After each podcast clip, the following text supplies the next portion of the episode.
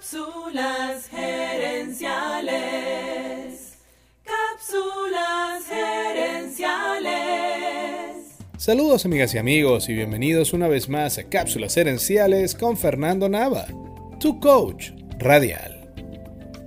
Esta semana aquí en Cápsulas gerenciales vamos a hablar acerca de algunos tips para hacer esas cosas que nos convienen pero que no nos provocan. Ya en el pasado te hablé del concepto de procrastinar, que es precisamente dejar para mañana o para nunca esas tareas que no nos provoca hacer, pero que sabemos que hacerlas nos va a traer beneficios a mediano y largo plazo. En esta cápsula quiero compartir contigo algunas lecciones de un artículo llamado How to Motivate Yourself to Do Things You Don't Want to Do o Cómo motivarte a hacer las cosas que no quieres hacer. Este artículo salió en la revista de Harvard y fue escrito por Elizabeth Saunders, una escritora experta en gerencia del tiempo. Lo primero que me llamó la atención en su artículo es que ella dice que tenemos que ampliar nuestro concepto de motivación. Ella dice que tenemos un concepto muy limitado de lo que es la motivación y que muchas veces asociamos la motivación solamente con un sentimiento positivo de energía y emoción. Pero según ella, la motivación es cualquier razón, positiva o no, emocionante o aburrida, que nos haga tomar acción. Por ejemplo, puede ser que hagas algo porque te reduce la ansiedad, o para evitar una consecuencia negativa, o para ayudar a un ser querido si te fijas, esto va mucho más allá de la motivación como sensación de lo hago porque me gusta hacerlo y me provoca. Por cierto, eso de que lo que te provoque hacer esté en línea con las acciones que tienes que hacer para lograr tu meta, es como un eclipse que ocurre muy de vez en cuando. Cuando estamos intentando cambiar como personas, es muy común que lo que nos provoca hacer y la meta que queremos lograr estén en desacuerdo, en conflicto. A veces necesitamos una motivación para hacer algo que no nos provoca, pero nos conviene. Pero a veces es al revés. Y lo que necesitamos es una motivación para no hacer algo que no nos conviene, pero sí nos provoca. Pregúntale a cualquier fumador que esté intentando dejar el mal hábito o cualquier persona que esté a dieta. Y te vamos a explicar cómo esas dos cosas están en lucha constante. La escritora da algunos ejemplos de frases motivadoras que no tienen que ver con cosas que nos emocionan, nos gustan o nos provocan.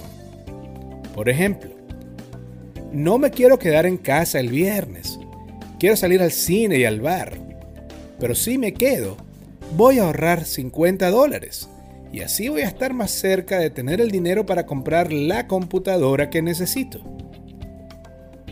No me provocaré al gimnasio hoy, pero si voy, estaré mejorando mi salud, mi autoestima y mi condición física. No me provoca trabajar en ese reporte, pero si lo hago y lo tengo listo a tiempo, el fin de semana estoy 100% libre. Este cambio de perspectiva puede ser muy poderoso cuando vemos la motivación exclusivamente como algo positivo y emocionante, estamos sembrando unas expectativas altas y francamente poco realistas. Unas expectativas que no se dan con frecuencia. Insisto, ¿qué tanto lo que te provoca hacer es exactamente aquello que es mejor para ti? Es fácil desanimarnos, sí, para tomar cualquier acción Estamos esperando sentirnos llenos de energía y en emoción y anticipación. Pero en cambio, si ampliamos nuestro concepto de motivación y entendemos que va más allá de lo que nos provoca hacer, tenemos más chance de tomar esas acciones y posteriormente cosechar esos resultados. Puedes verlo como una lucha entre quien eres hoy y quien quieres ser. Cada vez que escoges hacer eso que es bueno para ti, así no te guste ni te provoque, estás materializando esa nueva versión de ti que quieres alcanzar. Al fin y al cabo, se trata de cambiar quienes somos.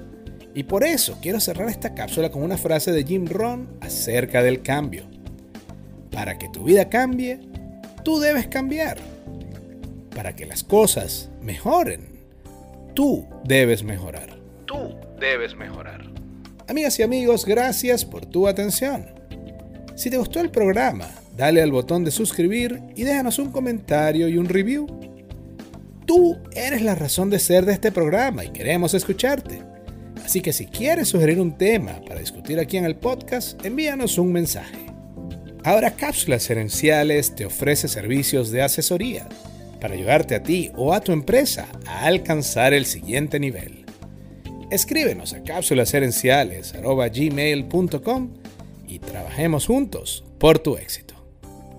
También quiero invitarte a nuestro Facebook Live Cápsulas Herenciales Dosis Doble cada jueves en la noche hacemos un programa en vivo en nuestra página de Facebook y también puedes conseguir esos episodios en YouTube buscando cápsulas herenciales.